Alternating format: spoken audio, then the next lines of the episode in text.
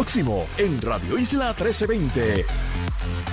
Un menor de año y medio falleció hoy en el pueblo de Ay Bonito. Vamos a hablar sobre esto y también vamos a darle una mirada al escenario, a la situación de nuestros adultos mayores. Estamos viendo dos portadas de dos periódicos del país que están tocando en distintas vertientes este tema. Así que quiero dedicarle tiempo. Me parece que es importante que sigamos analizando estos temas porque me parece que es uno de los temas más importantes que, deberíamos tener sobre la mesa. También vamos a hablar un poco sobre el escenario político, las radicaciones de las candidaturas y cómo va este proceso en la Comisión Estatal de Elecciones ante las primarias que se van a estar llevando a cabo. También vamos a tocar y darle seguimiento a un tema que, que levantamos aquí el viernes pasado en Dígame la Verdad y es sobre el hecho de la de la propuesta que se está estableciendo por parte de la Cámara de Representantes para crear una nueva ley de vacunación. Y aquí ya la doctora Iris Cardona pues planteó unas preocupaciones sobre esta pieza legislativa. También vamos a recibir parranda porque estamos ya ahí a ley de nada de las navidades y también vamos a estar tocando base con un aspirante a, una, ¿verdad? Que tiene aspiraciones a la legislatura de manera independiente. También le damos seguimiento. Hoy continúa el juicio contra la ex representante María Milagros Charbonnier y su esposo en el Tribunal Federal. Y estaremos tocando base eh, sobre nuevas plataformas periodísticas que están surgiendo en estos momentos. Así que comenzamos ahora oficialmente la primera hora de Dígame la verdad. Con más de 20 años de experiencia en el periodismo, periodismo ha dedicado su carrera a la búsqueda de la verdad. La verdad, la verdad de frente al grano, con carácter, entrevistará a las figuras más importantes de la noticia. Radio Isla presenta a la periodista Mili, Mili Méndez en Dígame la verdad.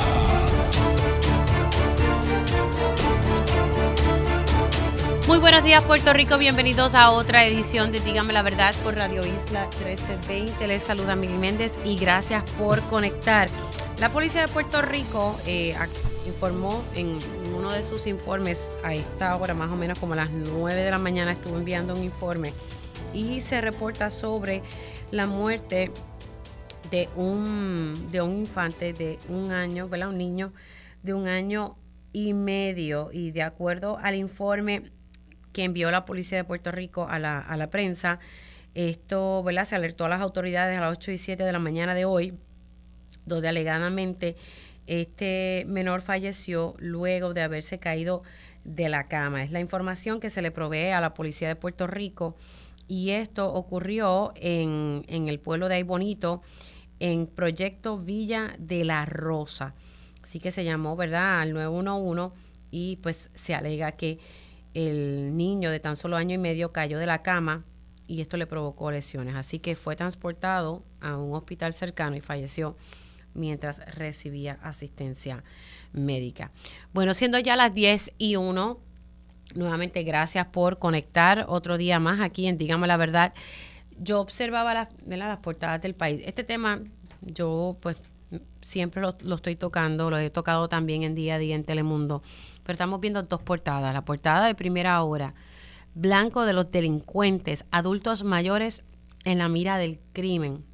Tenemos también la portada del periódico El Vocero.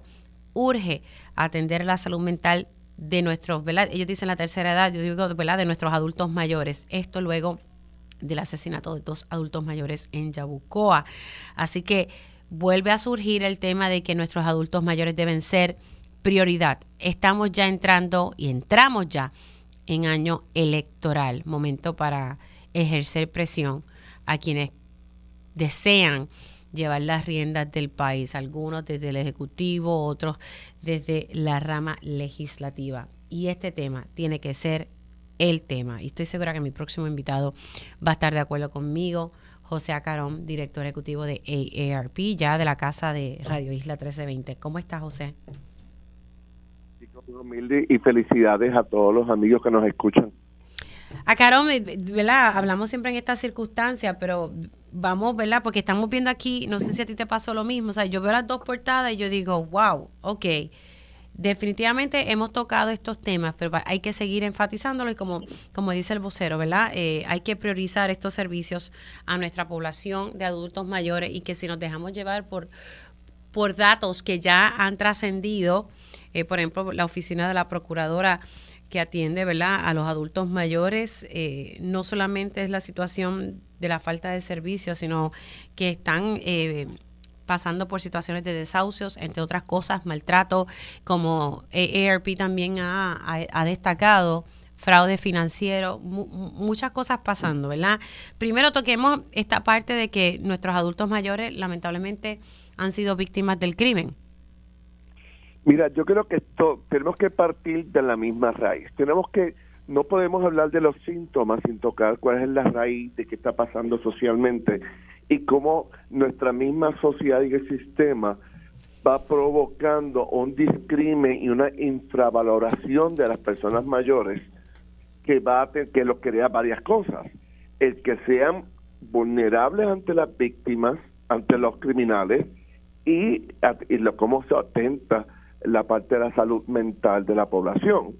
Y es que los constructos sociales que tenemos en nuestra sociedad es que una persona mayor ya no contribuye cuando estamos hablando que 61% del consumo está asociado a la población de 50 años o más, que el 67% de la gente mayor aporta económicamente a un hijo o a un nieto, eh, que la gente mayor solo mayormente son 80% de los líderes comunitarios que están aportan a la economía y la sociedad y todo, pero sin embargo, nuestra sociedad lo que lo que impulsa es que son un estorbo social y un costo social para la sociedad.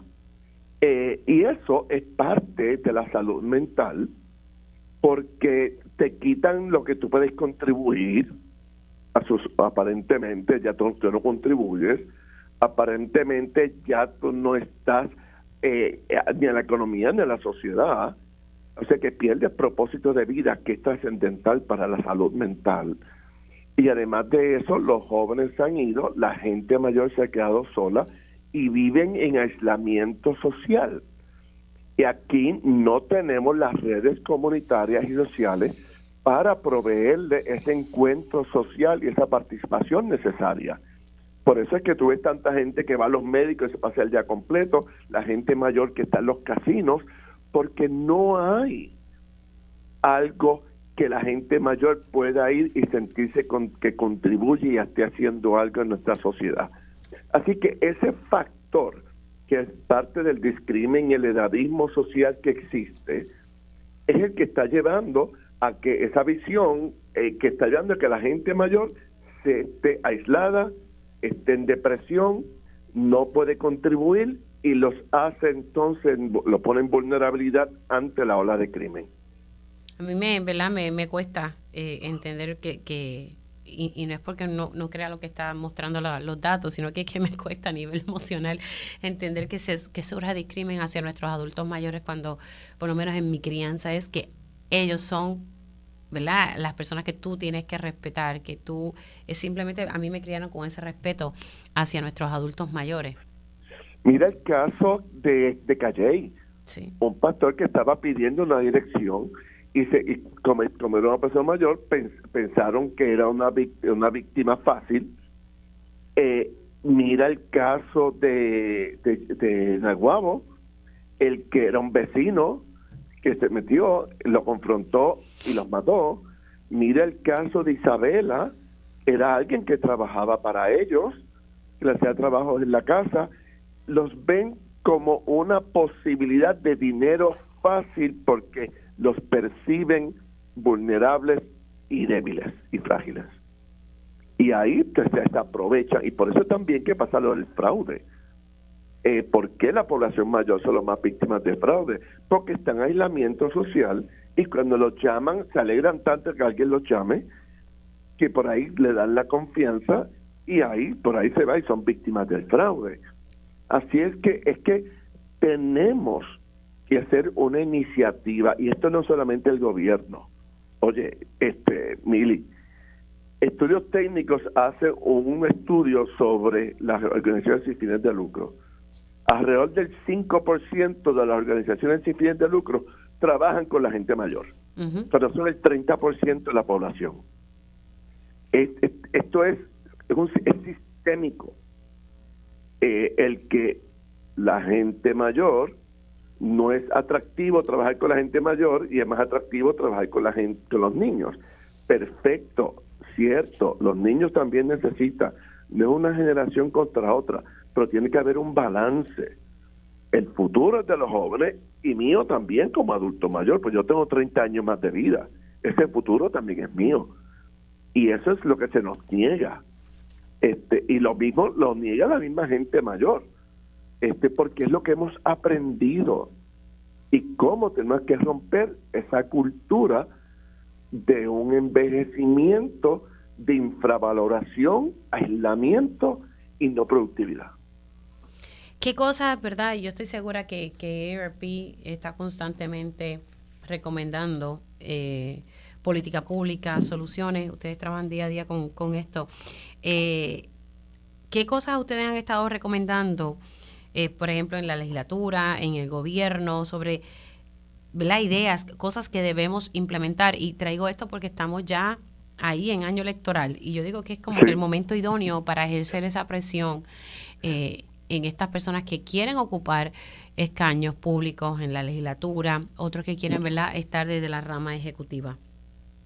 Sí, mira, eh, nosotros como saben trabajamos mucho en la parte de política pública. Este año ya se han firmado tres leyes que nosotros hemos apoyado. Hay cuatro que están pendientes para la próxima sesión que son importantes, pero más que pasar las leyes, es cómo vamos a la ejecución con las agencias de Ejecutivo. Sí. Eh, ahí es donde tenemos el problema, cómo se traduce lo que es la política pública a la parte de ejecución y a la parte de presupuesto. Oye, tú le pones presupuesto a lo que es prioridad para ti y la gente mayor no ha sido designado presupuesto porque no son importantes para el país. Este, eso es bien claro. Este, los números hablan por sí solos. Así es que nosotros estamos trabajando ya en nuestra plataforma de política pública para el 2024. Ya tenemos varias citas en, en fecha pa, con fecha con varios de los partidos y los candidatos. Y sí, tiene que ser una prioridad para todos, alcaldes, asambleístas municipales, legisladores a nivel estatal, todo.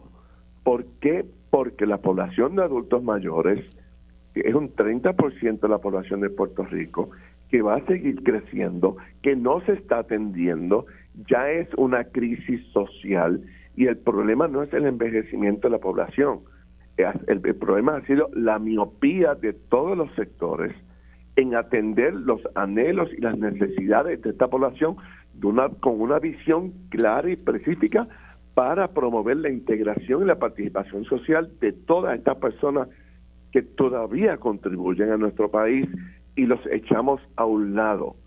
Eh, y eso es lo que crea la parte de salud mental, Mili. Este, Tú te sientes rechazado. Oye, nos hicimos un estudio aquí que nos dice el 50% se siente que está invisibilizado. El, el 67% dice que la gente trata de estafarlos o tomar decisiones por ellos. Y tú sabes, el 87%, esto es enorme, el 87% de la fuerza laboral de, de, la población de 45 años o más se siente que ha sido discriminada por edad en Puerto Rico.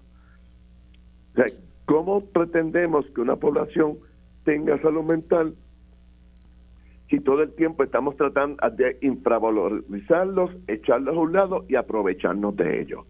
Sí, eso no. en la familia, en la comunidad, la industria privada, las organizaciones y el gobierno. Es sistémico. Sí, no, es que lo estamos viendo en todos los componentes y, precisamente ahora ya mismo voy a estar tocando el lado de la, de la salud mental. A mí lo que me llama la atención es que aquí estamos observando, los números están ahí. La pregunta es cómo vamos a atender. Especialmente en el Departamento de la Familia se les requiere dar más dinero para poder atender el alza de nuestros adultos que ya están solos o que han sido abandonados por X o Y razón. Eh, hay que atender ese escenario para que entonces el Departamento de la Familia... Ayer hablaba con una persona y con esto termino, a Carón, que me decía, yo no sé dónde ubicar a mi mamá, eh, necesito que esté en un hogar, no consigo un hogar que yo pueda sufragar y dentro del departamento de la familia ya hay muchos hogares que me dicen que no están aceptando pacientes subvencionados con el departamento de la familia. ¿Por qué? Porque no se les está pagando eh, a tiempo o no se les paga adecuadamente el, costo que conlleva cuidar a un adulto mayor. Te voy más allá, Mili. No importa el nivel socioeconómico que usted tenga es el mismo problema que no consigue apoyo ni para la casa, ni, para apoyo en la casa, ni para instituciones. Es lo mismo. Y que no, aquí no se ha enfocado en, oye, en, en Arizona y en Florida han hecho una industria del envejecimiento de apoyo, servicios y gran empleo. Igualmente lo ha hecho Costa Rica, hasta está trabajando Nicaragua. Aquí no tenemos esa visión todavía desgraciadamente es algo que ya somos el séptimo país más envejecido. Ahora mismo te puedo decir que ahora en la mañana hay una vista ejecutiva en la Comisión de Bienestar Social, personas con discapacidad y adultos mayores en la Cámara, con la representante Lizy Burgos, con la Secretaría de la Familia, eh, Cianini Rodríguez Troche, precisamente a tocar este tema. Este, ¿Qué hace falta? Eh, qué recursos hace falta para servir efectivamente, porque eh, no se han asignado y el porciento que hay de presupuesto para los adultos mayores en el Departamento de la Familia de fondos estatales, pues no reciben federales, alrededor de un 5 o un 7%. Y eso que hubo un, hubo un leve aumento en el pasado presupuesto, pero para mí eso no es suficiente. No es suficiente. Y eso yo creo que, que ahí es que tenemos que enfocarnos cuánto hace falta para llegar a este punto que queremos estar y cómo vamos a llegar. Y, no es, oye, hay que reasignar y reestructurar de acuerdo a la población y los servicios que se necesitan y priorizar. Priorizar. nos ha hecho Yo creo que esa es la palabra. Hay que establecer prioridades y eso es lo que aquí lamentablemente no establecemos, pese a que esto se viene advirtiendo hace tiempo, pero siempre esperamos a que surja la problemática para entonces reaccionar y no prevenir? Eh, mira, el año que viene, y quiero hacerte parte de esto, y a los, los, amistades, los amigos que nos escuchan, nosotros, nuestra campaña del año que viene se, llama, se llama eh, Agenda de Adulto Mayor 360, y vamos a estar, tenemos un, un proyecto de todo el año de cómo vamos influenciando cómo se, cómo se habla de la gente mayor, cuáles son las prioridades, cuál debe ser la política pública y mayor que nada la ejecución eh, a nivel eh, legislativo, ejecutivo y municipal, porque el, municipal es más cercano a la gente. Sí, ¿Cómo se, estructuran esos servicios para que la gente, si los servicios de la gente mayor siguen estando sumamente fragmentados? y la gente se pierde en las grietas del sistema. Gracias a Carón por entrar unos minutitos. Te me cuidas mucho. Un abrazo. Un abrazo siempre, Mili. Muchas felicidades. Igualmente para ti. José Acarón, director ejecutivo de AARP Puerto Rico, una organización eh, que ha llevado la voz cantante sobre estos, estos temas. Llevan a cabo estudios y, por ejemplo, nos pueden ofrecer estadísticas como la que estamos viendo. Eh, ya eh, estamos hablando de que hay una crisis social hacia nuestros adultos mayores. 50% se siente invisibilizado, eh, ¿verdad? Qué, qué triste. Ahora vamos a hablar sobre el área de la salud mental de nuestros adultos mayores. Y le doy las gracias a Calitza Baerga Santini, ella es psicóloga clínica y fue presidenta de la Asociación de Psicología de Puerto Rico en el 2020. Buenos días, Baerga, ¿cómo está? Hola, buenos días. Muy bien, gracias. Gracias por, por entrar unos minutitos con nosotros. Eh, ¿Verdad? Su mirada en torno al tema de nuestros adultos mayores y que hay que... Yo digo, ¿verdad? Que tenemos una situación seria de salud mental en el país. No es algo nuevo, siempre se ha dicho. Mi pregunta siempre es cómo lo estamos atendiendo y si lo estamos atendiendo de manera adecuada. Pero entonces, en este caso, estamos viendo a nuestros adultos mayores, ¿verdad? Más vulnerables. Y, y que, como dice aquí el vocero, que urge atender la salud mental de esta población. Sí, ciertamente tienes ¿verdad? toda la razón en lo que mencionas y Puerto Rico es un pueblo que va verdad eh, envejeciendo día a día. Tenemos muchísimos adultos y adultas mayores sin servicios, solos y solas y evidentemente vulnerables a todas estas situaciones psicosociales que estamos viendo diariamente en Puerto Rico. Eh, si lo estamos atendiendo, hay algunas áreas que se atienden, pero no es suficiente, ¿verdad? Necesitamos mucha mayor, eh, mucha más, perdón, políticas públicas a favor de la gente mayor y no solamente a favor de la gente mayor, sino también a favor de las personas que atienden adultos mayores, ¿verdad? Eh, ya sean hijos, hijas o cuidadores que no tienen, ¿verdad? Eh, a lo mejor la, las ayudas necesarias para poder enfrentar lo que representa cuidar a un adulto mayor. Y, y la, la realidad es que de María para acá, ¿verdad? Y esto lo hemos dicho en infinidad de ocasiones, vemos la vulnerabilidad no solamente de los adultos y adultas mayores, sino de la población general en Puerto Rico. Hemos sufrido, ¿verdad? Tantos embates, la pandemia ha impactado severamente, ¿verdad?, la salud mental y sabemos que ha ido en aumento lo que es la depresión y la ansiedad. Entonces tenemos mucha gente aislada, mucha gente solita, mucha gente que sufre en silencio sin las ayudas que necesitan y sin verdad el apoyo eh, social que necesitan. Sí, y, estamos viendo, ¿verdad? Que aquí dice que la, la crisis de salud mental que hay, ¿verdad? En, en, en, las familias como tal y que vamos a estar viendo casos que se van a estar triplicando, eh, ¿verdad? Porque la gente, los cuidadores están quemados, están agotados y, y que simplemente no se están atendiendo la problemática de que están solos eh, y, y, pues sí, se están aprobando proyectos, pero como decía José Acarón, no hay una no hay una ejecución o no se ha establecido el presupuesto como una prioridad para atender estos asuntos. ¿Qué cosas pudiésemos hacer? O sea, que, ¿cómo, no sé, qué cosas uno pudiese recomendar para que se atiendan? Porque ya, ya sabemos la problemática que hay. Claro, claro que sí. Todos y todas tenemos que envolvernos, ¿verdad?, en la exigencia a nuestro gobierno. Y mira, existen muchísimas leyes en Puerto Rico, eso es una realidad. Sin embargo, es cierto, no se ejecutan, no se llevan a cabo y no tenemos el dinero para hacerlo. Así que tenemos que trabajar en eso. Tenemos, eh, yo creo que también socialmente, ¿verdad? Yo siempre digo que la solidaridad es la que nos salva, ¿no? Así que nosotros y nosotras siempre tenemos gente a nuestro alrededor que podemos eh, ayudar, que podemos escuchar, que podemos brindarle una mano eh, y envolvernos, ¿verdad?, en grupos comunitarios que también están ahí para ayudar y para colaborar con los adultos y adultas mayores.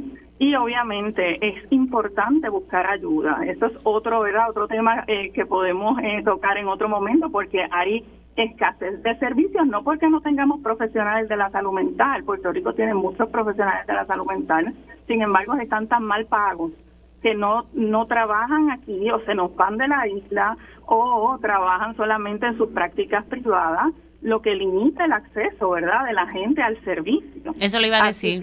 no todos tienen acceso al servicio. Eso es así, ¿verdad? Este, no hay acceso a psicólogos y psicólogas porque lamentablemente las tarifas de los planes médicos son muy limitadas para el profesional de la psicología.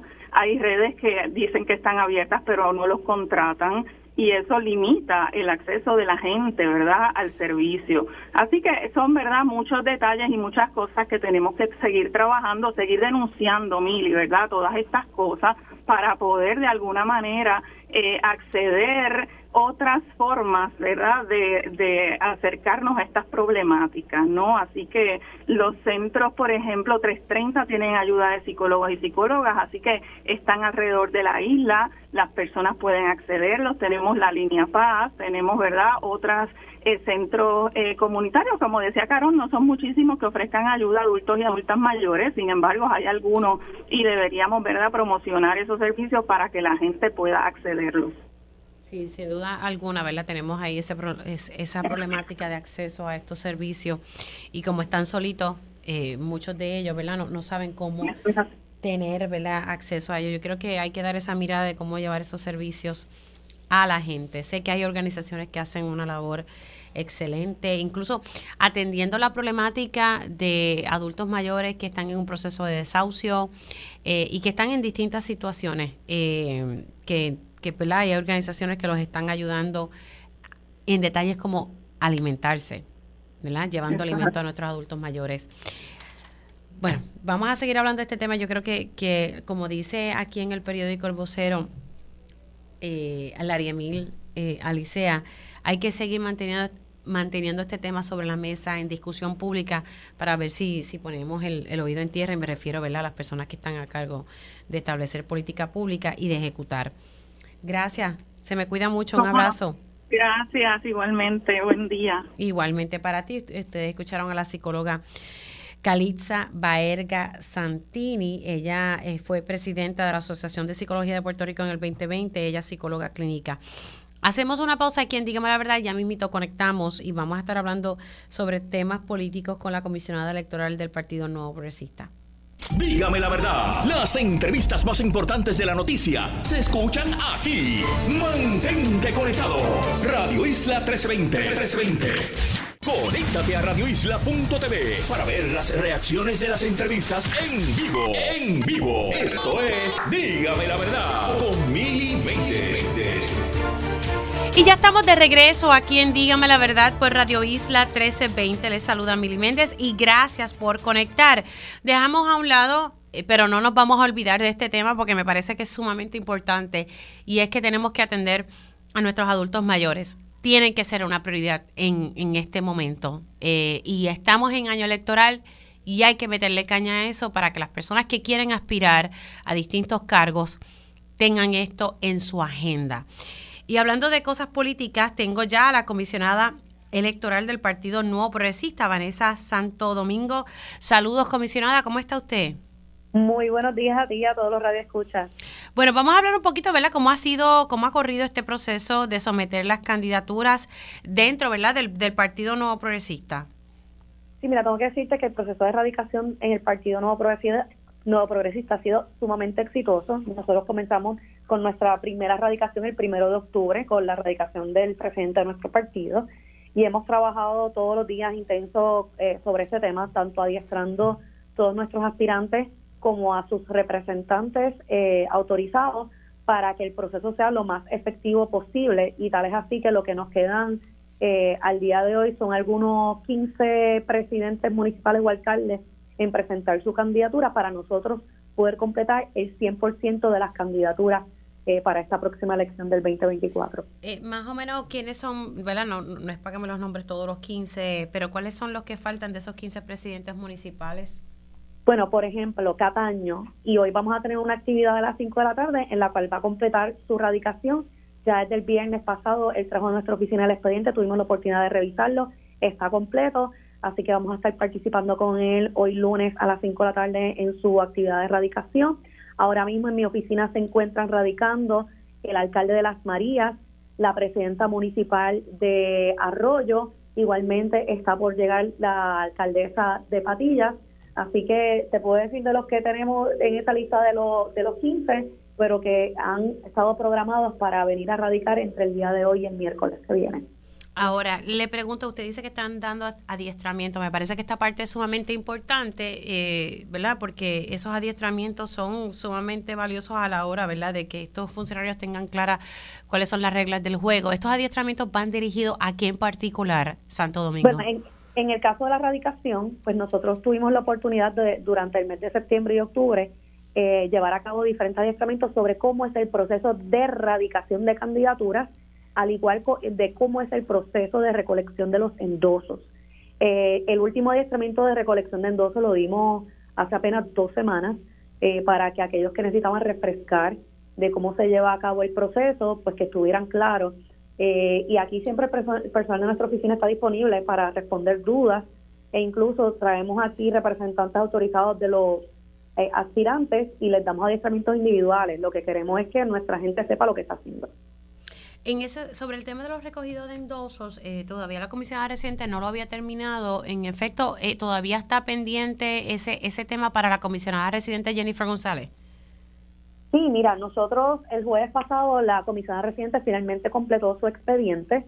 Eh, ella le faltaba un documento por entregar. Una vez lo entrega, se le certifica e inmediatamente se le autoriza para comenzar a recolectar los endosos, que eso fue alrededor del jueves al mediodía y hoy mismo estaba con su director de, campaña, el licenciado Oriol Campos, aquí en nuestra oficina, y le estuvimos mostrando cuántos ya ya llevaba, cuántos tiene que sustituir, cuántos tiene pendiente de validar. Así que está en ese proceso de poder completar esos 8 mil endosos válidos. Pero de, más o menos como cuánto tiene ya la, la comisión residente. Bueno, eh, puedo decirte que cuando él estaba conmigo aquí en la oficina y verificamos ambos en la computadora, eh, creo que eran 7.000, 7.000, 7.100 entonces, no recuerdo exactamente. O sea que ya va por los 7.000, o sea que le, falta poco para entonces terminar ese proceso. Eso es, eso es importante para entonces que ella pueda ser certificada. Bueno, son tres certificaciones distintas. Ah, pues explíqueme, por favor, para como aspirante, que fue la que expedimos el jueves al mediodía, eh, que es la certificación de nuestro partido. Eh, posteriormente hay otra certificación de cuando culmina su, de la recolección de los endosos válidos, que esa es la que estaremos expidiendo esta semana, porque por el ritmo que lleva, yo presumo que la va a poder completarlo esta semana. Y ya después del 2 de enero se la va a estar certificando como aspirante por la Comisión Estatal de Elecciones. Así que son tres eh, certificaciones distintas que recibe un aspirante en estos procesos. Ok, lo voy a repetir a ver si... estamos hablando de tres certificaciones, una que del partido, en este caso el Partido No Progresista, lo cual ya la comisionada sí cuenta con ella. Correcto. Y entonces la de los endosos que está a punto ya de completarla y entonces luego ser certificada como aspirante ya el 2 de enero por la Comisión Estatal de Elecciones. Correcto. Ok, pues ahí lo tenemos eh, claro. ¿El gobernador cómo va en ese proceso también? El gobernador completó los endosos, eh, entiendo que fue el 2 de, de diciembre. Eh, nosotros abrimos la plataforma para recolección de endosos el primero de diciembre, que es la fecha de la apertura formal de las candidaturas. Él, por la, lo que recuerdo, al día siguiente completó la recolección de, de los 8.000 endosos y fue certificado eh, esa misma semana, porque una cosa es completar los endosos y otra cosa es que nosotros acá verifiquemos que en efecto eh, todos estaban válidos, que se sustituyeron algunos de ellos, eh, algunos que estaban pendientes de aprobación en el ERE y cuando él completó, ahí mismo se le certificó, eh, entiendo que fue entre lunes y martes. Así él completó los endosos ese mismo sábado. Claro, entonces él tiene la certificación del PNP, la certificación de los endosos. Eh, ¿Faltaría lo mismo la certificación de la Comisión Estatal de Elecciones o ya cuenta ya con eso? Eh, no, todavía no tiene la de la comisión. Ok, o sea que falta esa. Sí.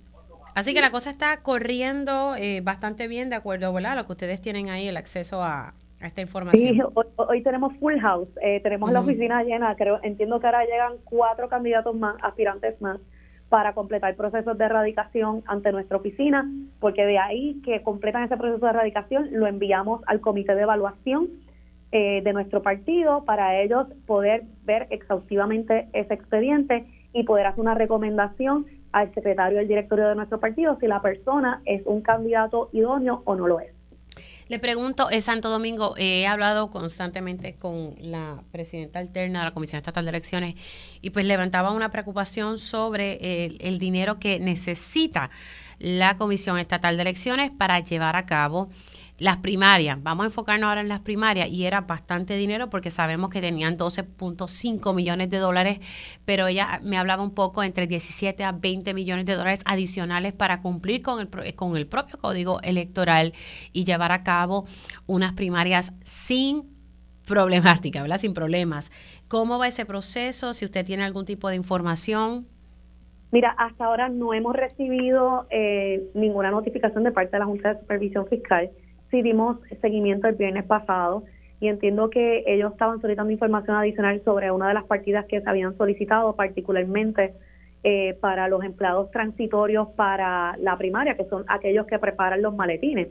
Porque imagínate que nosotros tengamos reclutados aquí los 365 días del año empleados que van a embalar maletines, que se requieren alrededor de 20 empleados, cuando en realidad no tenemos elección todo el tiempo. Así que se recluta personal únicamente para tanto el proceso de primaria como para la elección general. Pero eh, lo hemos explicado en un sinnúmero de ocasiones por qué fluctúa este número de empleados. Eh, no obstante, no recibimos respuesta. Eh, yo creo que la lentitud con la cual la Junta está considerando estos planteamientos que hemos sido bien repetitivos en que era importante recibir la respuesta la semana pasada, a mí me preocupa. ya sabemos lo que vivimos en una primaria en el 2020 que hubo una, un problema con la aprobación de unos fondos para poder eh, hacer la adquisición y la impresión de las papeletas. Esto no puede volver a ocurrir.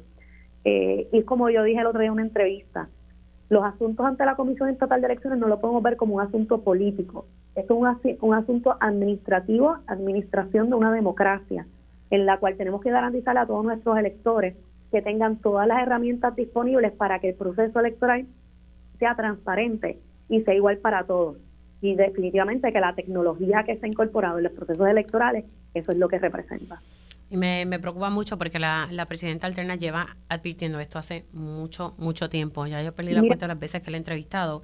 Y, no solamente es la presidenta alterna, estas peticiones presupuestarias fueron consideradas en el pleno de la comisión y votamos de forma unánime los comisionados para que fueran presentadas y fueran consideradas tanto como por la OEP y la Junta de Supervisión Fiscal. Así que es, el conglomerado completo, eh, o, esto, esto es un colegio, digo yo, eh, en el cual todos nos preocupa y todos estamos solicitando que se asignen los fondos de modo de que las cosas puedan seguir y que todos los trabajos que nosotros tenemos programados dentro de la línea de tiempo que la, se, establece con, con años de anticipación se pueda cumplir. Así que el tranque, en resumen, está en la Junta de Control Fiscal. Seguimos esperando por ello. Wow, de verdad que yo espero que hoy no vengan a decir que necesitan información nueva, porque honestamente en esta llevamos semanas, semanas y semanas. Sí, no, no, es, que de verdad que es increíble, ¿verdad? Que, que, que, a estas alturas, porque aquí hay un andamiaje que hay que montar. Y la gente podrá pensar que, pues sí, eso está, eso falta, no, no, eso está ahí a la vuelta de la esquina. Así que nada, esperemos, ¿verdad? Y ustedes siguen esperando por la Junta de Control Fiscal. Gracias por entrar con nosotros, se me cuida mucho. Siempre agradable que tengan lindo día. Igualmente para usted, Vanessa Santo Domingo, comisionada electoral del Partido Nuevo Progresista. Hacemos una pausa aquí en Dígame la Verdad. Y al regreso hablamos sobre una medida que se presentó para crear una nueva ley de vacunación. Dígame la verdad, las entrevistas más importantes de la noticia se escuchan aquí. Mantente conectado. Radio Isla 1320. 1320. Conéctate a radioisla.tv para ver las reacciones de las entrevistas en vivo. En vivo. Esto es Dígame la verdad con Mili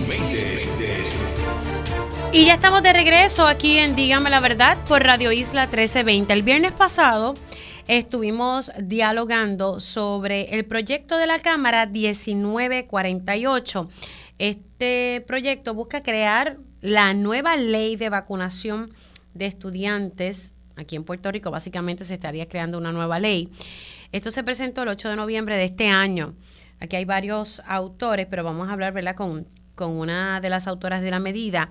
El viernes pasado eh, busqué opinión eh, de la principal oficial del Departamento de Salud, la doctora Iris Cardona, que si mi mente no me falla, es pediatra, no me falla.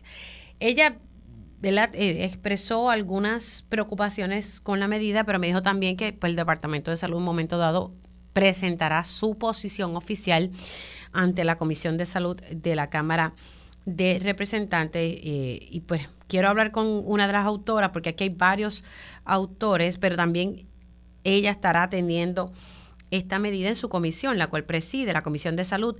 Y le doy los buenos días a la representante Sol Higgins. ¿Cómo está? Saludos, saludos Meli, todo bien, gracias a Dios, saludos a todos los radioescuchas, felicidades. Igualmente para usted, representante, hablemos un, un poquito sobre este tema. Eh, y es que pues llamó la atención de que se busca crear esta nueva ley. ¿Cómo surge, verdad? Eh, ¿qué, planteamientos la han llevado a usted y a varios eh, legisladores que buscan entonces crear esta, esta nueva ley? Pues mira, Mili, este proyecto fue traído a nuestra atención por por varios grupos y realmente lo, lo que se nos trae a la atención es el consentimiento informado, ¿verdad? En que cuando se vaya a hacer el proceso, cada padre y madre esté en esa conexión con su médico y que este proceso de vacunación, más que ser eh, obligatorio y que se vea como que es obligatorio, que, sea, que se haga ese, ese enlace entre el médico y si el médico entiende que por razón de salud ese paciente no debe ser vacunado, pues que pues que eso sea eh, factible. En la pasada eh, la, pasada situación que vimos con el COVID, muchas personas nos escribían que tenían una condición de salud X que no se podían vacunar porque su médico eh, le decía, ¿verdad?, que no se podía vacunar, pero que estas personas pues fueron, se sentían discriminadas, eh, pues porque no se les dejaba entrar a ciertos lugares. Obviamente todo en el COVID fue nuevo, ¿verdad?, para todos nosotros. Así que dentro de todas estas preocupaciones, pues ellos fueron trayendo, cada uno fue trayendo sus preocupaciones, surge este proyecto en el que obviamente no está escrito en, en piedra, eh, siempre lo menciono porque es la realidad, y nosotros vamos a estar haciendo vistas públicas. Eh, comenzamos el segundo martes de enero sobre eh, esta, estas vistas públicas. Yo creo que, que luego de todos este, estos años que hemos pasado, este es mi primer cuatrenio, luego de, de sentarnos a discutir este tema eh, con algunas personas, incluso con algunos compañeros representantes que puedan estar a favor o en contra, yo creo que lo más importante es que este tema se discuta. Así que nosotros ya estamos en posición de discutir este tema, como te mencioné, y vamos a estar haciendo vistas públicas en el mes de enero. Una de las preocupaciones que tenía la doctora Iris Cardona, ella me decía, no podemos comenzar el proceso de vacunación a los cinco años. Hay vacunas que hay que comenzar a poner desde temprano, ¿verdad? No esperar a los cinco años. Y no tengo ningún esto reparo en eso, por eso es lo importante de que se hagan vistas públicas yo quiero dejar bien claro, Emily, yo, ¿verdad? como representante, como madre, yo creo en, la, en las vacunas. Mis hijos se, se vacunan, pero tenemos que mencionar que las vacunas no son infalibles, ¿verdad? Eh, no son probablemente el 100% seguras. Nadie puede garantizar eh, que una vacuna no le haya causado una, una situación de salud a otra persona. Así que eh, todo este tipo de temas lo vamos a discutir con los expertos. Se van a estar citando al Departamento de Salud. Vamos a, ver, ¿verdad?, cuál es la posición del Departamento de Salud en este en este tema. Vamos a estar citando al Departamento de Justicia, al Colegio de, Abogados de Puerto Rico, para que puedan exponer eh, todas las situaciones que han tenido y, cuáles son sus posiciones frente a este tema. Ahora, eh, dentro de esa legislación, eh, y por lo que estoy entendiendo que fue una legislación a petición, pues prácticamente eh, de situaciones que nos, nos, fueron llegando desde luego de la pandemia, eh, personas común y corriente eh, que tenían situaciones y nos las exponían a través de un, mensaje, un email, pues todas estas situaciones nosotros fuimos recopilando, ¿verdad? Y, y, y, queremos atender el tema, que, que no se piense que, que se pasó el cuatrenio y no se atendió un tema como este, porque obviamente tú sabes que en la Comisión de Salud hemos estado súper cargados atendiendo todos eh, proyectos de, que tienen que ver con el, con el área de salud. Y este es un tema que también se nos trajo a la atención, así que nosotros lo, pusimos en calendario. Ahora, hay otro planteamiento eh, que, que me levantaba la doctora y es que se va a crear como una especie de comité y ella me decía que, que, bueno que se crea el comité, pero tiene que tener integrantes, eh, ¿verdad?, con, con, una base científica. Claro, y, y, el, y el tema del comité surge eh, porque no había como una participación estatal. Obviamente sabemos que esto es un asunto eh, eh, que se toman decisiones a nivel federal, pero el, tema del comité pues surge por esa situación, ¿verdad? De que se puedan tomar decisiones claramente científicas, decisiones por expertos, ¿verdad? Yo, zapatero a sus zapatos. Así que nosotros durante las vistas públicas, pues esos son temas que obviamente vamos a traer. Claro que sí, estoy yo estoy completamente de acuerdo con la doctora en eso. Aquí tenemos que discutir los temas con las personas expertas en, en, cada uno de los temas y el tema de la vacunación no puede ser la excepción. Así que por lo menos aquí se van a ver vistas públicas. Ya usted, o sea, en efecto, ya va a ser el segundo martes de enero. ¿Ya eso es algo eh, confirmado o es algo ¿verdad, que usted tiene más o menos tentativo? Sí, ya nosotros hicimos un calendario, eh, ahora en, estos meses, esta semana hicimos un calendario de cuáles son uno de los temas que vamos a estar atendiendo. Eh, así que ya hicimos el calendario y, está pautada para ese martes, el segundo martes de enero. Sí, que es el 9 de enero el 9 de enero. sí, no, que estoy mirando aquí el calendario para estar pendiente. Pues representante, eh, qué bueno, ¿verdad? Que se va a hacer este proceso de vistas públicas y, pues llevar esto entonces a, discusión. totalmente. Se me cuida mucho. Felicidades en esta Navidad si no hablamos antes. Gracias, Mili. Sí, siempre a, siempre a la orden y muchas felicidades a todos. Cómo no. Escucharon a la presidenta de la Comisión de Salud de la Cámara de Representantes, la representante Sol Higgins, hablando sobre esta medida que busca crear una nueva ley de vacunación.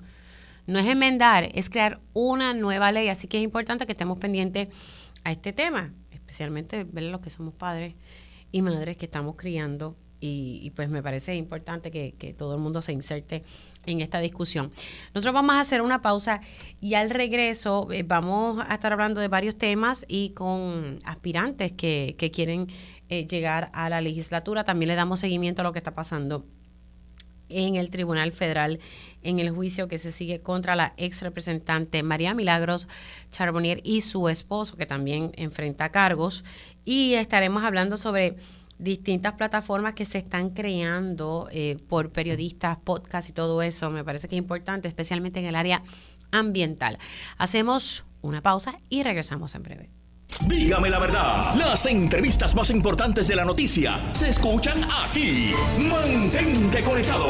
Radio Isla 1320. 1320. Conéctate a radioisla.tv para ver las reacciones de las entrevistas en vivo. En vivo. Esto es Dígame la verdad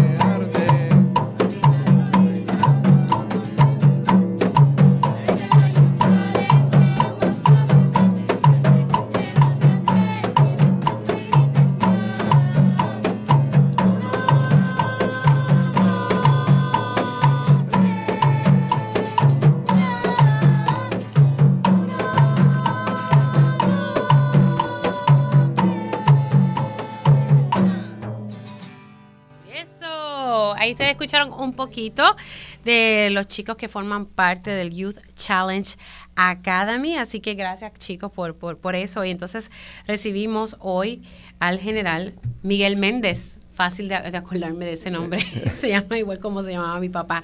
Bienvenido, general, ¿cómo está? Gracias, Mili. Un placer estar aquí nuevamente. Muchas felicidades para ti y todo el pueblo de Puerto Rico que nos sintoniza una vez más aquí en tu programa. Gracias por la oportunidad. Ya oficialmente jefe de la Guardia Nacional. Felicidades por eso. Gracias. Y también le acompaña Matilde Almodóvar. Ella es la directora del Youth Challenge Academy. Saludos, ¿cómo estás? Saludos, buenos días, Mili. Agradecida siempre por recibirnos aquí en este, en este espacio. Felicidades, felicidades en, estas Navidades. Bueno, general, hablemos un poquito, ¿verdad? Eh, y también eh, Matilde puede también elaborar un poco, pero estamos hablando de lo que está haciendo la Youth Challenge Academy, siempre porque me gusta recordarle a las personas el propósito de esta academia. Pues Mili, el propósito de la Puerto Rico Youth Challenge Academy básicamente es orientado a jóvenes de 16 a 18 años de edad, de ambos géneros, que han sido de sectores escolares o que han tenido problemas eh, posibles de deserción escolar o problemas con la corriente regular de educación. Y por 24 años hemos tenido una academia residencial de 22 semanas en el Fuerte Allen de la Guardia Nacional.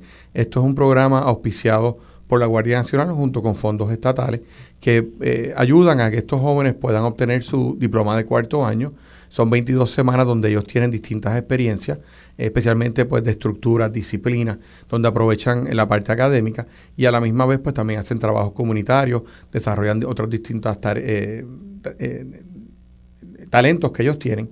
Así que pues desde pintura, música, eh, artes culinarias, belleza, hojalatería, pintura, justicia criminal, eh, informática, todos esos cursos. Ustedes los preparan de distintas áreas. Obtienen su diploma de cuarto año, pero a la misma vez tenemos instituciones postsecundarias que colaboran con nosotros para que ellos puedan obtener distintos certificados de distintas áreas. Ah, entonces que hacen como una colaboración, lo que estoy entendiendo. Sí, nosotros además de lo del cuarto año de escuela superior, tenemos los cursos vocacionales, que es alianza, como bien dice general, con instituciones postsecundarias que están cercanos al Fuerte Allen, porque tenemos que moverlo a esas instituciones y los jóvenes salen con certificaciones técnicas de las distintas eh, profesiones, oficios, que van alineados a sus intereses vocacionales cuando completen el programa Challenge. ¿Cuántos años ya lleva la, la academia? Pues estamos completando, estamos empezando el año 20, casi 25, el año que viene es el año 25, donde vamos a estar celebrando un reencuentro del 25 aniversario de la Puerto Rico Youth Challenge Academy.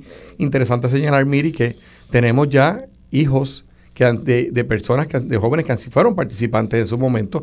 En esta clase tenemos cuatro parejas de hermanos, así que se ha tornado en una herramienta y un producto que la familia puede beneficiarse en su totalidad y que han reconocido que puede ser eficiente para su desarrollo. Qué bueno. Entonces, eh, ¿verdad? Estamos hablando que esta es la clase 2401. Eso es así. Sí. Así que, hable, uno de los, bueno, hábleme a uno de ellos, acércate aquí al frente, una de las muchachas. No, te- no se me pongan tímidas. Ellas no son tímidas. No, no son No, son tímidos, tímidas. para nada. Bueno, tu nombre primero y saludo. Mi nombre es este, Leiliani Díaz Alvarado. Cuéntame un poquito sobre ti, cómo tú llegas a la academia. Yo llegué a la academia porque en verdad mami me la recomendó porque ya era mi sueño llegar a ser militar y llegar a cumplir mi meta como enfermera y cosmetóloga. Ah, o sea, que quieres enfermería y como, eh, ¿sabes? Está interesante esas dos, esas dos profesiones que te interesan. Sí. Sí, y fue porque mamá te la recomendó. O sea, que no es que tú estabas en, no estabas acudiendo a la escuela, o sea, que es porque mamá te la recomendó. Eh, estaban, no estaba este, en la escuela por, fal- por bullying, Ah, pero llegué aquí a You Challenge y me siento más cómoda. Interesante lo que tú me estás planteando, porque no quiero que la gente se lleve la impresión de que, pues, que ustedes se portan mal, pues entonces van allá a, a- Sí, a los claro. militares a que los pongan, le pongan estructura. Eh, Interesante ese tema del, del acoso escolar, el bullying. Hábleme un poquito, porque me parece que es un tema que hay que seguir visibilizando. Sí lo hablamos, pues todos hemos pasado por eso, pero a ti te lleva entonces a buscar otro entorno para continuar educándote. Cuéntame un poquito. Yo eh, he pasado por bullying por ser gordita y llegué a You Challenge para sentirme más calmada porque no estaba muy enfocada en mi este en mis notas Ok. O sea que eso te Y- estaba afectando sí. emocionalmente. y me estaba bajando mucho las notas. Y llegué a You Challenge y me siento contenta, fue lo mejor que he escogido en mi vida y en una felicidad tan grande, me siento tan feliz de estar en You Challenge. Y se te nota. Sí, es una nueva experiencia en mi vida y me encanta. ¿Qué tú le, el mensaje que tú le darías a esas personas que se pasan molestando a otros simplemente por ser diferentes?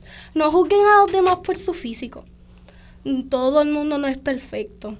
Y You Challenge me ha enseñado muchas cosas que es eso. Y aprendan a valorar a la gente. Que cada uno tiene sus detalles hermosos. Claro, cada ser humano es diferente. Si fuéramos iguales sería tan aburrido, de verdad. Así que, ¿verdad? Me parece importante que, que tú puedas llevar ese mensaje eh, sobre el acoso escolar. Como dije, siempre ha existido, pero ahora es como que yo creo que la cosa se ha intensificado. ¿Quién más se anima a hablar aquí? Porque no quiero ni- niños tímidos. Vamos, un varón, porque siempre somos las mujeres las que estamos hablando. Caballero, saludos. ¿Su nombre? Ryan González Valga. Saludos, Ryan. Cuéntame un poquito sobre ti. Pues mi nombre es Ryan, vengo de Bayamón. Súper emocionado con la academia, súper bien, me va súper bien. Algo que les quiero decir es que les exhorto a todos los jóvenes que prueben, que se den la oportunidad de entrar a la academia. Les va a servir de mucho, de verdad. Y nada, querer es poder. ¿Cómo te ha servido a ti? A mí me ha servido de mucho, he aprendido a... He aprendido de las cosas que tal vez afuera uno no, no le presta tanta atención, como estar en familia, el tiempo con la familia, con las amistades, etcétera. ¿Y tú entras a la academia por qué? Pues yo entré a la academia porque no estaba enfocado en mis metas y en mi futuro, estaba un poquito descarrilado y ne- necesitaba retarme más. Retarte más. Sí. O sea, la escuela no te retaba lo suficiente. No. Interesante. Interesante eso. Qué bueno. Un placer. Qué Sí, bueno. Un placer y, y- y gracias por la oportunidad. No, gracias a ustedes. Me parece que, que es correcto, ¿verdad? Que si tú sabes que no vas bien, pues enfocarte. Y yo digo que nuestra juventud, hay, hay quienes piensan que nuestra juventud puede estar perdida, pues yo entiendo que no. Nuestra juventud lo que hay que darle son las oportunidades, entiendo mismo yo. Eh, para desarrollarse, eh, darle mucho amor y mucho cariño en ese proceso también de crianza y que, nada, darle las oportunidades, las herramientas, que eso es lo que están haciendo ustedes en, en la academia. Definitivo. eh, es bien importante escucharlo, eh, sacar su tiempo y, y, escuchar sus necesidades, sus emociones y, y, que se sientan importantes. Y eso yo creo que es lo que más le ha, le ha impactado a ellos, porque no solamente pues los maestros, aquí todo el personal tiene interacción con ellos diariamente, de todas las áreas. O sea, el ayudante general nos visita y se sienta a hablar con ellos. O sea, aquí no hay que los maestros nada más, es simplemente darle esa oportunidad genuina a cada estudiante. Qué bueno, qué bueno. Entonces, si las, eh, las personas quieren más información sobre la academia. Sí, nos pueden buscar en las redes sociales, por Challenge Puerto Rico, de igual manera eh, al 787-260-1757. Si está por el área sur y quiere darse una vueltita a Fuerte Allen, dice allá en la entrada que va para la oficina de Challenge y con mucho gusto lo vamos a estar recibiendo. Perfecto. Quiero darle las gracias por llegar hasta acá. Felicidades en estas Navidades y el detalle de la importancia de pasarla en familia, buscar ese núcleo y si no tienen, ¿verdad? No tienen ese núcleo porque la realidad es que no todo el mundo tiene eh, ese vínculo familiar, pues buscar con seres queridos o, amistades que a veces se convierten en esa familia extendida. Así que mucha salud, muchas cosas buenas en el próximo año, así que los felicito. Y gracias, general. Matilde, felicidades. Y nos vamos con música antes de pasar con mi próximo invitado.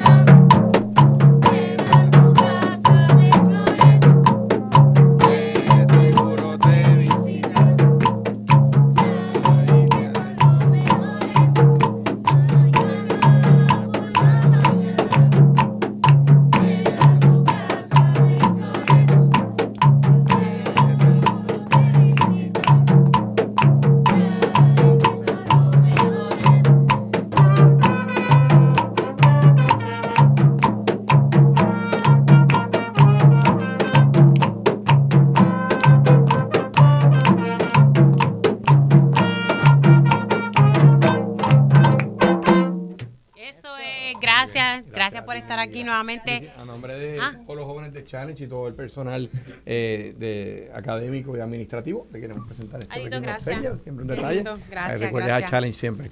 Y tenemos pendiente todavía la invitación. Sí, me avisa, me avisas con tiempo para ponerlo. Mira, en agenda. Será para mí un placer. Estábamos hablando ahorita de ese detalle, así que así no se me olvidado la conversación. gracias, General Matilde, de verdad, nuevamente.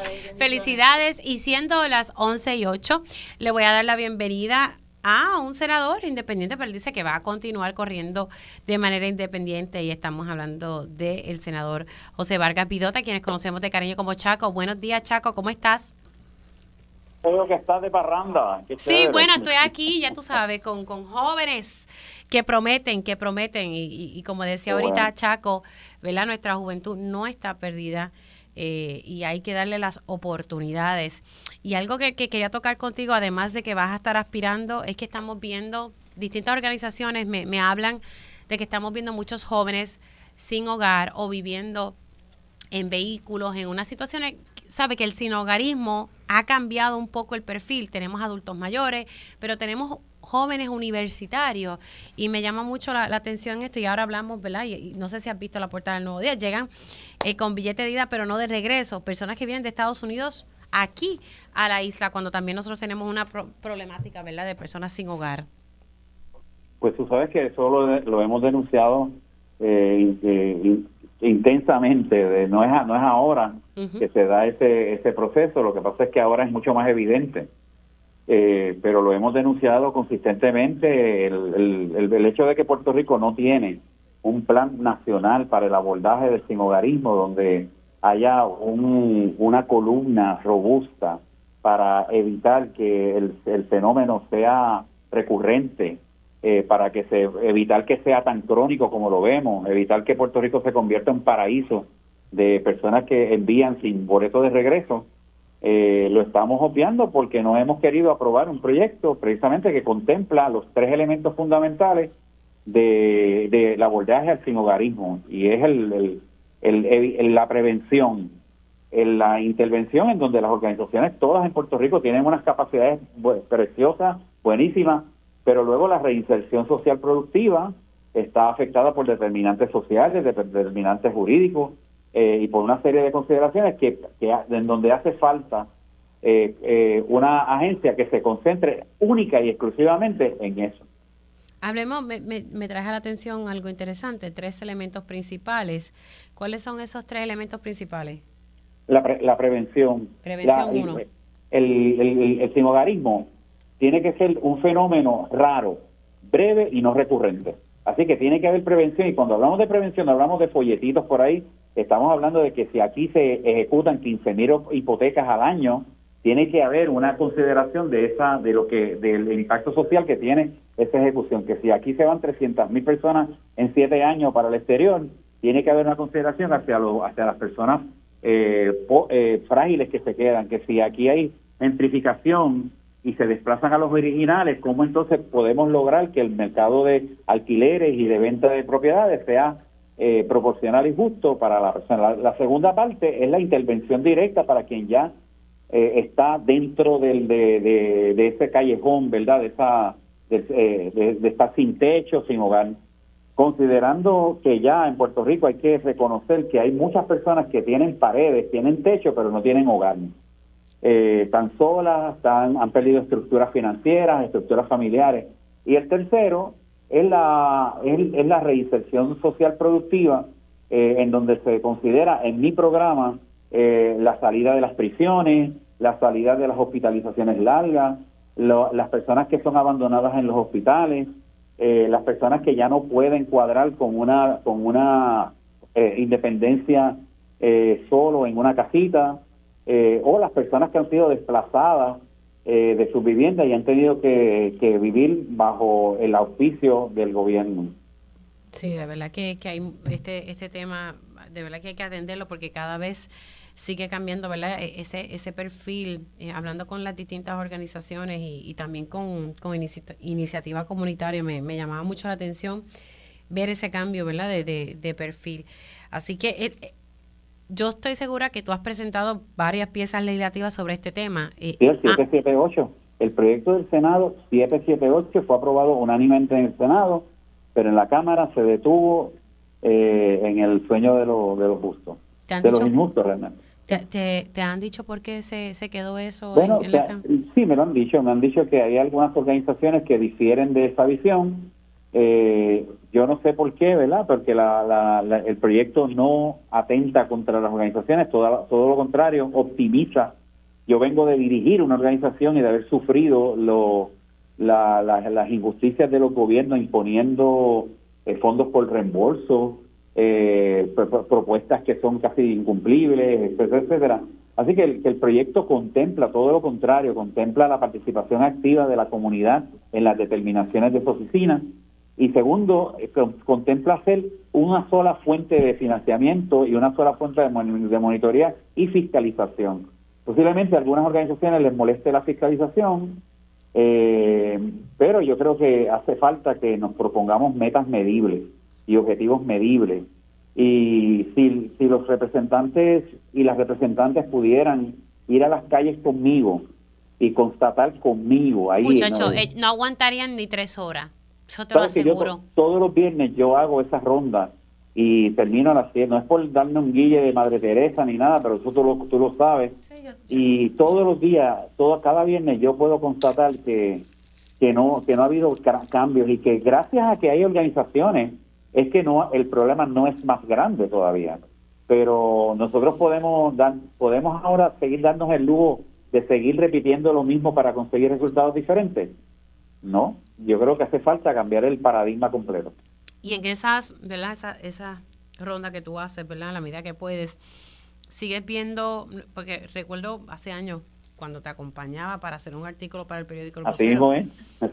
a mí me a mí me chocó mucho ver adultos mayores en la calle. O sea, me costó, me costó mucho entenderlo. Eh, ¿Todavía ese es el perfil o, o que tú has visto de primera mano? Ahora se te rompería el corazón porque además de los adultos mayores que están absolutamente abandonados, eh, vas a ver jóvenes, muchos jóvenes, que han perdido la esperanza, que se han metido en, procesos delictivos y después no saben cómo, cómo volver, eh, que han sido marcados por la sociedad, que han sido desertados por el Departamento de Educación, eh, que no han recibido las atenciones apropiadas cuando se cuando se, se pueden identificar síntomas tempranos de una condición emocional, eh, que en Puerto Rico no existe nada para eso y, y por eso es que yo quiero seguir siendo senador, porque me parece que todos esos temas que son los que yo estoy tocando y que estoy insistiendo y que estoy trabajando fuertemente, no deben de quedarse inconclusos.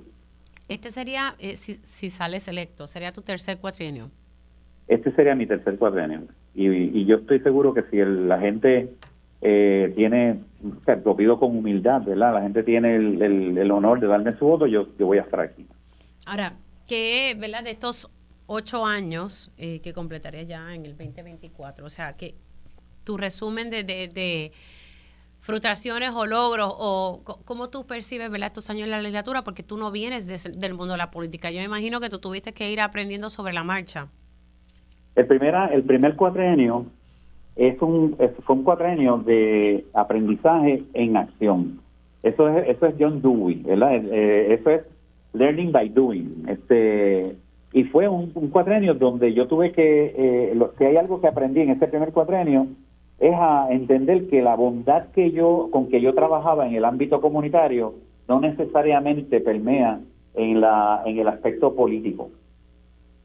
Este, sin embargo, aprendí, ¿no? Eh, Luego, entonces, en este segundo año, yo soy un senior aquí, ¿verdad? Yo soy una persona que, que, que se usa como referente en mediación, en acuerdos, en, poder lograr echar hacia adelante una, un- una legislaciones que antiguamente se quedaban estancadas en la discordia y en, la- en el antagonismo. Yo he presentado como senador durante todo este tiempo ciento, he radicado un total de ciento, 160 medidas y he sido autor de 111 de ellas, coautor de 69 de las medidas. Este es en este cuadrenio, en este cuadrenio en particular.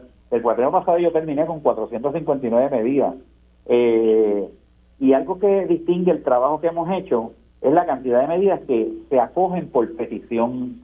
O sea, 47 de esas, o sea, el 26% de las medidas que yo he presentado son pre- medidas que responden directamente a lo que el pueblo quiere. Es decir, que yo me he convertido en los ojos de la gente, en la boca de la gente, en los oídos de la gente, pero sobre todo en el corazón de la gente. Y bueno, en realidad todas las medidas de, de mi autoría o auspiciadas, el 52% de ellas, contrario a lo que la gente decía, eh, eh, han sido aprobadas por mi cámara y el 25% de ellas han sido aprobadas en la cámara en la cámara hermana. Eh, así que eh, muchas de ellas se han convertido en leyes bien importantes, como por ejemplo la creación de del, del observatorio de drogas, el, la ley para, para prevenir la muerte por sobredosis de opioides, la, la, los, los aumentos de, de sueldo a los bomberos, los dineros que se le devolvieron al 911, eh, en coautoría el salario mínimo. Eh, hemos presentado una cantidad de medidas que, que, que algunas están eh, la reforma del sistema juvenil, eh, esa reforma que, es una, un, un paradigma nuevo y que he tenido que, que verlo, he visto los resultados con, con mucha... eh, el día que se declara la partera, el día de la partera se afina con la partería internacional, eh, abriendo el espacio para que la partería tenga un- una consideración diferente. Las medidas que, se, que he presentado, múltiples medidas que se han convertido en ley en el, para el sector cooperativista de Puerto Rico, la ley que crea el fideicomiso del Fondo de Becas para la UPR. Eh, es decir, en realidad yo, además de las investigaciones que hemos hecho en el Departamento de Corrección, las investigaciones que, que han llevado ya, en este caso en, corrección, ya están, en el, ya están en el Contralor a punto de ser auditados. Eh, las investigaciones que hemos hecho sobre los inventarios de recursos de recursos naturales, las investigaciones que hemos hecho en el Departamento de Salud, las leyes, los, proyectos que hemos presentado para eh, evitar los monopolios de los sistemas de salud que afectan tanto al- a la salud del puertorriqueño. Yo fui, yo fui el, el autor de la, de la, del proyecto de reforma universitaria. Eh, aunque fue derrotado, fue derrotado por, por un voto, y, pero fue un proyecto importantísimo que si se hubiera tomado en cuenta, hoy la universidad sería algo diferente. Y así por el estilo, el, el proyecto de los antecedentes penales, eh, en donde se, le, se, se, se pide, ¿verdad? Se, se logra que la que la persona que cumple cabalmente una, una sentencia cuando salga no tenga que estar arrastrando otra condena social.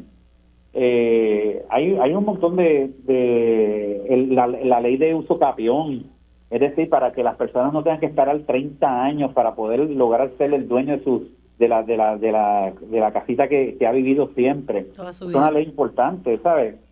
Hay muchas medidas que nosotros hemos presentado. En este cuadro nada más 160, imagínate. Sí, bueno, pues ya sabe, entonces ya, ya eh, formalmente ha sometido todos los documentos. Todos los documentos, ya fui, ya estoy en el proceso de recoger los endosos, pero sabes que tenemos un percance y hoy mismo estamos emplazando a la Comisión Estatal de Elecciones porque hay una, una arbitrariedad en la forma en que se impone un, un criterio de rechazo de endoso solamente al candidato independiente y no a las demás personas. Así que... Eh, ¿Qué, es lo que ¿Qué es lo que se hace distinto con los candidatos independientes? ¿Sabe cuál es la problemática, Chaco? hay una problemática en donde se en donde se estipula la firma como un elemento como un elemento elemento de rechazo a un endoso. En considerando que la gente va a firmar con el dedo en una tablet o en un celular, obviamente las firmas van a van a ser, diferentes. La, el código electoral no estipula la firma como un elemento de evaluación sin embargo, para eh, hicieron una excepción el comisionado del Partido Nuevo Progresista y lo lograron aprobar, eh, en donde estipula que la, la firma eh, es, para solamente para los independientes un elemento de rechazo a un endoso. Y eso es totalmente arbitrario. Se, se pasaron de la raya, pero por millón. O sea, si, si ustedes tienen la firma Espérate, que no comprende, no, no, no entendí. Si, un partido, si un partido está recogiendo endoso y la firma no coincide, ah, no importa. Pero si, un, si, esa, si yo estoy recogiendo endoso como independiente, o Luis Raúl, o cualquier otra persona, y la, y la, y la, y la firma no se parece, porque no se va a parecer, este, entonces eso para nosotros nada más es un criterio para rechazar el endoso que para los candidatos independientes es un, un motivo de rechazar ese, ese endoso. Aparte de que nosotros no sabemos por qué, en dónde se basan para pedir, para que se pida endoso para un candidato independiente, porque yo no tengo que cumplir con la con las reglas o reglamentos de una de una organización o corporación política. O sea, el mejor endoso que yo tengo es que gané las elecciones pasadas.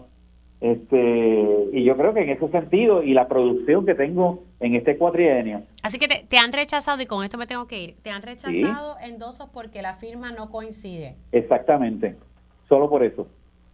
¿Y es porque la persona firmó a través de un móvil o de una tablet? Sí, porque de ahí, por ahí es que se, se hacen. Mm. Ya no es el endoso en papel. Interesante ese planteamiento. Creo que debería, ¿verdad? Hay que seguir entonces levantando ese planteamiento porque si eso mm, ¿verdad? no le aplica a los candidatos que están bajo una insignia de un partido, pues la regla tiene que ser igual para todo el mundo. Exactamente, y eso es lo que estamos reclamando. Yo no estoy reclamando ningún privilegio, yo estoy reclamando de que todos estemos en igual condición. Pues a meterle caña a eso, ¿verdad? Porque las reglas tienen que ser igual para todos, ¿verdad? De un lado o para otro. Pues ya presentamos el, el documento haciendo el reclamo, lo estamos presentando hoy y vamos hasta las últimas consecuencias. Gracias, eh, Chaco, te me cuida. me mantienes al tanto, me mantienes al tanto sobre ese tema, me parece que es importante. Saludos a la familia tan bonita que tú tienes. Gracias, un abrazo, cuídate mucho. Feliz Navidad. Igualmente. El senador José Vargas Pidote, interesante eso último que me está planteando, está levantando un planteamiento de arbitrariedad, ¿verdad? Porque a la hora de recoger los endosos, pues ahora es a través de tablet, móvil, o sea, de manera digital y a los demás eh, candidatos que están bajo un partido político, si la firma no coincide, y la verdad es que nunca te va a coincidir mi firma en papel, es muy distinta a la que, a la que uno hace en un dispositivo, pues te lo descartan, pero te lo descartan si eres un candidato independiente. A los candidatos bajo insignias de cualquier otro partido no se lo descartan, de acuerdo a lo que me acaba de decir eh, el senador José Vargas Vidota. Así que me parece que ese planteamiento es importante porque las reglas aquí deben ser igual para todos, ¿verdad? Eh, para que sea una competencia justa. Hacemos una pausa aquí en Dígame la Verdad y al regreso hablamos sobre qué está pasando en el Tribunal Federal contra la ex representante María Milagros Charbonnier. Dígame la verdad, las entrevistas más importantes de la noticia se escuchan aquí. Mantente conectado.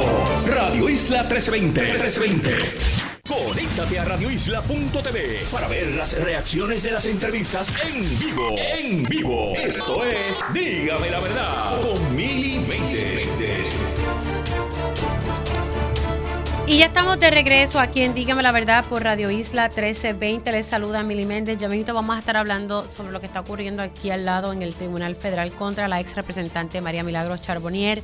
La Fiscalía sigue presentando evidencia eh, de lo que extra, lo, lo, que se sacó de los aparatos celulares, tanto de su, de su ex empleada como de la propia ex legisladora. Pero a mí me parece importante destacar este detalle de lo que denunció ahorita aquí eh, el senador José Vargas Pidot, quien tiene aspiraciones nuevamente. Él me estaba detallando que está enfrentando obstáculos nuevamente por parte de la Comisión Estatal de Elecciones. Y es en, a la hora de llenar los endosos. Recuerden que cuando una persona tiene aspiraciones, tienen que llenar cierta cantidad de endosos dependiendo eh, a la candidatura a la cual quieran aspirar. Y él sostiene y denunció que la, que la Comisión Estatal de Elecciones está eh, ¿verdad? siendo arbitraria, que está discriminando hacia los candidatos independientes. ¿Por qué él dice esto? Porque a la hora de recoger los eh, endosos hay un elemento de evaluación distinto para los candidatos independientes versus a los que están corriendo bajo una insignia de un partido. En el caso de los candidatos independientes, si la firma, ahora los endosos se están recogiendo a través de tablets de manera digital literalmente la firma de uno digital es bien distinta a cuando uno firma un papel. Los endosos ahora no son por papel como eran antes. Las cosas están avanzando. Pues claro que las firmas no van a coincidir. Pues se lo aceptan a los candidatos que están bajo una insignia de un partido político, pero los candidatos independientes, de acuerdo a lo que está denunciando José Vargas Pidot, a ellos les rechazan esos endosos. Ah, te los rechazamos porque el endoso, esa firma no coincide. Pues claro que no va a coincidir. Yo de verdad quisiera ver qué firma de alguien en papel es idéntica a cuando uno firma a través de un dispositivo. Eh, es bien distinto. Yo lo que planteo aquí es que las reglas tienen que ser igual para todos. Si se las aceptan a los demás candidatos, pues se las van a tener que aceptar a los independientes. Y si esto es un issue bien grave, pues entonces simplemente no se aceptan, pero para todos por igual. Y esa es la denuncia que está haciendo el senador José Vargas Vidot. También acaba de surgir ahora que el Papa Francisco aprobó la bendición sacerdotal de parejas del mismo sexo. No obstante, eh, se subraya que las personas en uniones irregulares están en estado de pecado. Dijo que eso no debería privarles del amor y la misericordia de Dios. O sea, van a recibir la bendición, pero entonces no se van a estar llevando ceremonias eh, oficiales. Es lo que estoy entendiendo de donde se está publicando, ¿verdad? Tanto Noticel como el vocero están publicando esta información. Se trata, ¿verdad? De lo que está diciendo aquí, sin embargo, pese a la apertura de la bendición de estas parejas, el Vaticano quiere dejar claro que esta acción no puede confundirse en ninguna circunstancia con la institución del matrimonio, definida como la unión exclusiva estable entre un varón y una mujer, mm, naturalmente abierta para engendrar hijos. Así que sí reciben la bendición, pero no se van a estar, ¿verdad? No se está reconociendo esto como, como parejas. Las parejas, ¿verdad? Para, de acuerdo a, a la iglesia católica, es una relación entre un hombre y una mujer. Y pues no sé, eh, dice aquí que en definitiva, en definitiva la bendición a estas parejas irregulares deberá, consistir en una oración breve y espontánea en la que un cura podría estar pidiendo paz, salud, espíritu de paciencia, diálogo y ayuda mutua a sus integrantes. Interesante, ¿verdad? Esto que, ha surgido eh, por parte de la Iglesia Católica en voz del Papa Francisco.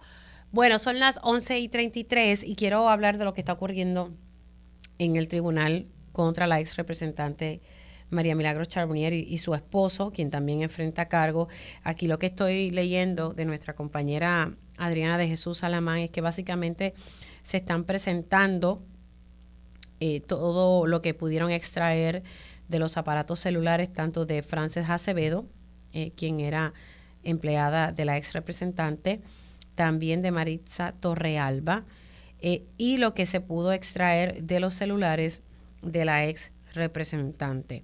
Interesante que en uno de los planteamientos, el agente del FBI que está declarando indicó que no encontraron uno de los celulares de Charbonnier el día que, ¿verdad?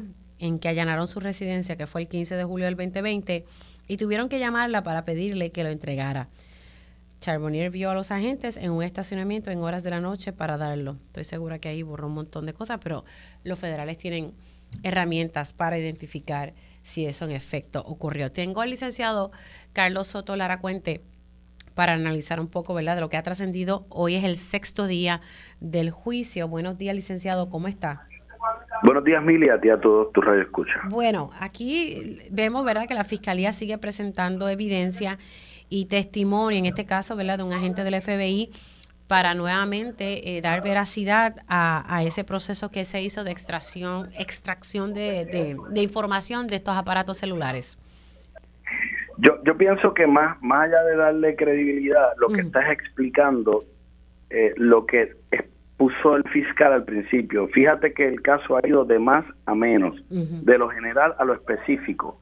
Hicieron una alegación general donde se aduce que esta señora cobraba 8 mil dólares, de los cuales le entregaba una parte a su, a su, a su jefa, ¿no? Y, y este, estos testigos que están presentando, por ejemplo, hoy, está explicando el cómo era que eso se realizaba. Mira, recibía una llamada y a los tantos segundos, a los tantos minutos se veía un depósito, ya fuera por ATH móvil o en, o en una sucursal. Y eso lo que hace es contextualizar esa teoría general de cómo era que se lograba esa ese pase de dinero hacia ella devolviéndoselo, ¿no? Eso es lo que lo que ha estado pasando y como si no hubiera sido suficiente el habernos dicho lo que lo que ya dijo y la alegación de culpa que hizo eh, esta subordinada, pues ahora lo están contextualizando con prueba directa. Sí, y ahí se están también presentando mensajes de texto que fueron extraídos de esos celulares, eh, mensajes de texto entre Acevedo Ceballos y, y, el esposo de la representante. Oye, Miri, no sé si te diste cuenta que hubo, y perdona que te interrumpa, hubo una pregunta que hizo eh, el abogado de defensa donde le preguntó a la testigo en el contrainterrogatorio si el banco tenía cámaras en su interior que grababan las imágenes de quienes estaban allí. Hubo una objeción se acercaron al estrado, discutieron el fundamento y luego de eso es la juez quien le pregunta a la testigo, fíjate, fíjate quién hace la pregunta. déjelo ahí, de, espérese un momentito, que tengo que cumplir con una pausa, pero que, quédese con esa línea de pensamiento, licenciado, para entonces poder culminarla. Continúo en el próximo segmento dialogando con el licenciado Carlos Soto Lara Cuente eh, a regreso de esta pausa.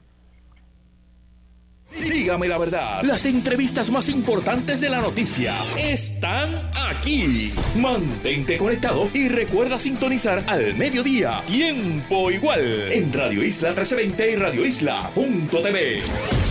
Conéctate a radioisla.tv para ver las reacciones de las entrevistas en vivo. En vivo. Esto es Dígame la verdad con Mili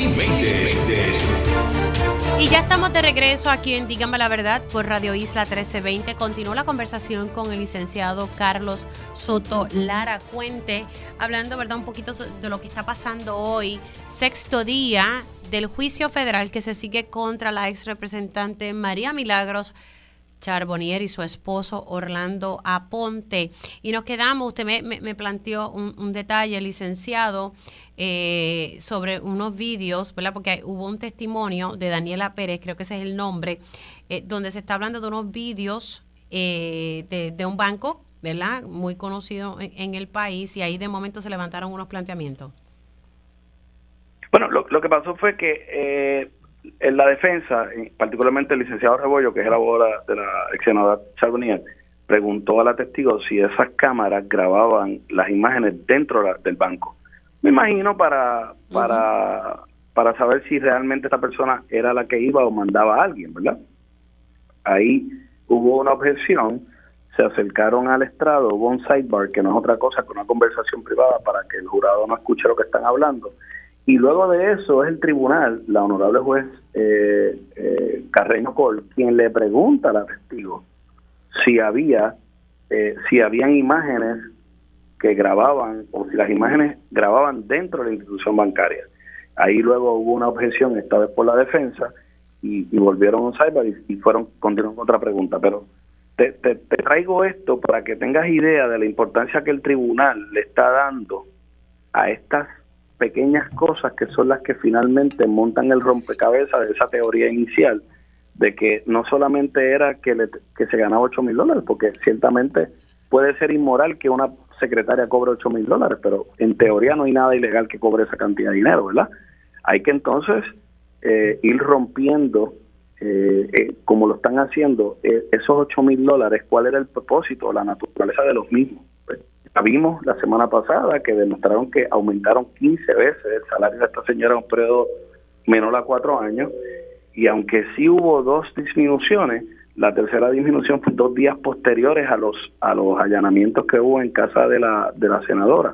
Así que eh, por ahí más o menos es que están prestando atención a esto de qué se hizo con ese dinero, cómo se se le hacía llegar a ella, cómo eran los, los requerimientos que le hacían. Y fíjate que el esposo está acusado porque parte del testimonio que se trae hoy es el teléfono de él que recibía dinero a través de, ADH Móvil y conversaciones que alegadamente el señor, compañero abogado también, tenía con esta señora eh, y aducen o dan a entender que era requiriéndole o preguntándole si se había hecho el depósito o la transferencia del dinero.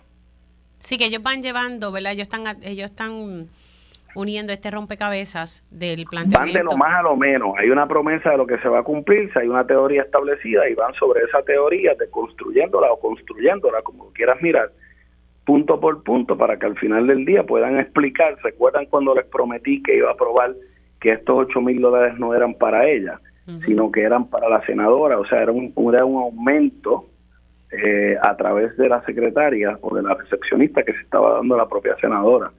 Y eh, esta es la forma de ellos ir montando esa teoría. Claro, y, establecieron un motivo la semana pasada de que la ex representante estaba endeudada. Correcto. Pero endeudada, que es un motivo, ¿verdad? Una razón por la cual tal vez ella estaba alegadamente, ¿verdad? Solicitando este dinero por parte de esta empleada. Estaremos pendientes. Hay, que ver, hay que ver si ese motivo realmente le interesaba pagarlo a representante, pero es un motivo. Le están dando un motivo para que tenga algún tipo de sentido el salario ¿verdad? De, un representante versus una deuda de lo que ha trascendido de 200 mil toletes es, bastante, ¿sabe? Sí. Es bastante. Licenciado, gracias por siempre estar disponible, se me cuida mucho. Para mí es un placer, cómo no. Buen día. Un abrazo. El licenciado Carlos Soto Lara Cuenta hablando un poco de lo que ha trascendido hasta el día de hoy en el juicio federal que se sigue contra la ex representante María Milagros Charbonnier y su esposo Orlando Aponte, aquí al ladito en el Tribunal Federal, entrando hoy en el sexto día. Pero quiero conversar con un amigo que hace tiempito me tiene abandonada, el colega Marcos Pérez. Gracias, Marcos, por estar aquí unos minutitos. ¿Cómo estás? ¿Cómo estás, Mili? Gracias por, por invitarme y siempre tu generosidad súper apreciada. Marco, vamos a hablar porque sé que hace tiempo, ¿cuánto tiempo ya cumple Marea Ecologista? Pues mira, Marea Ecologista precisamente ahora en noviembre, diciembre cumple un añito del portal Existir, mareecologista.com. Eh, he tenido unas altas y bajas por las cuestiones también de salud, que he tenido que, que retirarme un tiempito para volver a retomar fuerza, pero Ahora vuelvo y eh, retomamos el proyecto con añadiéndole un podcast al portal mareecologista.com, que ustedes saben son de noticias de naturaleza, ecología, cultura y comunidad. Ah, ok, o sea que no es solamente, yo pensaba que giraba en torno a, temas ambientales, que es muy necesario, ¿verdad?, darle seguimiento a estos temas, o sea que también incluye cultura y comunidad. Cultura y comunidad, sí, este año que comienza el 2024 vamos a hacer una, una, innovación, digamos, en la manera en cómo vamos a contar las noticias, porque además de contar a través de un calendario que es el humano, el que nosotros seguimos del tiempo, vamos a contar historias por el tiempo de la naturaleza. Eh, es decir, cuando vienen las aves migratorias, cuando vienen las tortugas, cuando florecen los cítricos. Eh, entonces vamos a elaborar historias a partir del tiempo de la naturaleza, más que del ser humano para tratar de entender cómo funciona la naturaleza y entre eso y cultura y comunidad, este pues ese es el, el plato fuerte de Marea Ecologista. Y, presumo, si no tú me, dices, van a estar también tocando sobre crímenes ambientales y, levantando la voz, eh, ¿verdad? Cuando, cuando amerite. Sí, el, el Marea Ecologista, el portal, nosotros hemos hecho bastantes reportajes sobre canteras que han escurrido ilegalmente en Arecibo, estuvimos haciendo reportajes sobre el estado de las cuevas de Puerto Rico, cuando estuvo el tema de de la caverna, del sistema de cavernas del río Camuy. Hicimos unos reportajes que no están publicados en ningún lugar sobre los fondos de la EPA que están eh, adjudicados a desechos farmacéuticos en Puerto Rico. Eh, también tenemos otros reportajes sobre denuncias que han ocurrido en Rincón, en Añasco, y de todos esos reportajes que ya vamos a darle el debido seguimiento, también vamos a seguir haciendo revelaciones nuevas, por supuesto que sí, sobre, sobre el ambiente, denuncias, y ya estamos recibiendo, seguimos recibiendo muchísima información. Y esto es lo bonito, Mili, de que el proyecto pues lo llevo yo solo, tengo un compañero Johan Gracia también que me ayuda en la edición y el control, eh, pero ha sido una iniciativa que mucha gente se ha unido, este, ha querido participar y como tú, bien generosa ahora en Navidad, abriendo el espacio para hablar de María Ecologista, pues así muchas personas se han acercado que, quieren participar y, compartir la iniciativa. Qué bueno, me parece que es importante eh, que todos los colegas no nos veamos como competencia, sino que colaboremos y, y, nos apoyemos, porque tenemos que estar unidos, porque no es fácil, y tú lo sabes, ejercer, ¿verdad? Eh, esta profesión tan hermosa, ¿verdad? Que hay que tener pasión para, para ejercerla y, me consta de la tuya. Eh, así que yo creo en, fielmente en apoyar y hacer colaboraciones, así que siempre cuentas conmigo. E, espero que tengas mucha salud, que el 2024 te traiga eso, mucha salud para que sigas haciendo periodismo responsable y con propósito. Así que, Marco, un abrazo. Un abrazo, Mili, gracias a toda la familia de allá de Radio Isla y, y los compañeros y la familia. Y gracias siempre por la generosidad, que es lo que, lo que nos hace crecer y construir. Eso es así. Un abrazo, Marco. Pues ya saben que está la versión podcast de Marea Ecologista. Así que éxito, amado. Cuídate mucho. Hacemos una pausa aquí en Dígame la Verdad y al regreso, tiempo igual.